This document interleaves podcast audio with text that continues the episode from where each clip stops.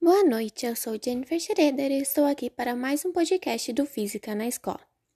E na noite de hoje vamos falar um pouco sobre a inserção do conteúdo de física moderna no ensino médio, já que esse assunto é retratado poucas vezes, sendo resumido a apenas um capítulo ou a pequenas considerações ao final de cada capítulo. Mas afinal, por que não inserir a física moderna no ensino médio? Muitos professores acreditam que por essa matéria exigir um conhecimento matemático avançado, vai apenas se tornar mais um tópico de difícil aprendizagem para uma matéria já considerada muito complicada.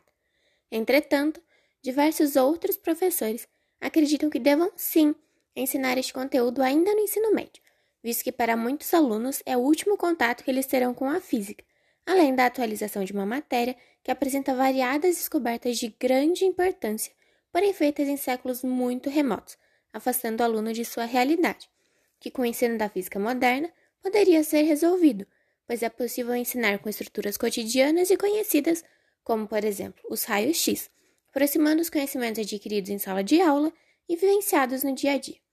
Mas como tornar esse aprendizado real? Uma das formas de se concretizar tal aprendizado é com o auxílio da hipermídia e dos meios tecnológicos, realizando o enfoque não apenas na física, como também no CTS, Ciência, Tecnologia e Sociedade, construindo o conhecimento de forma mais atrativa e dinâmica, correlacionada com os acontecimentos recentes e preparando os alunos para compreender a cultura científica e tecnológica do mundo moderno.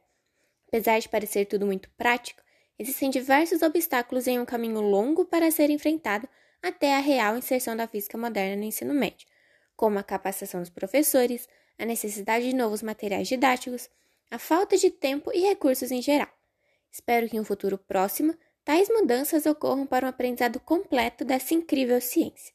E esse foi mais um episódio do Física na Escola. Espero que tenham gostado e até mais!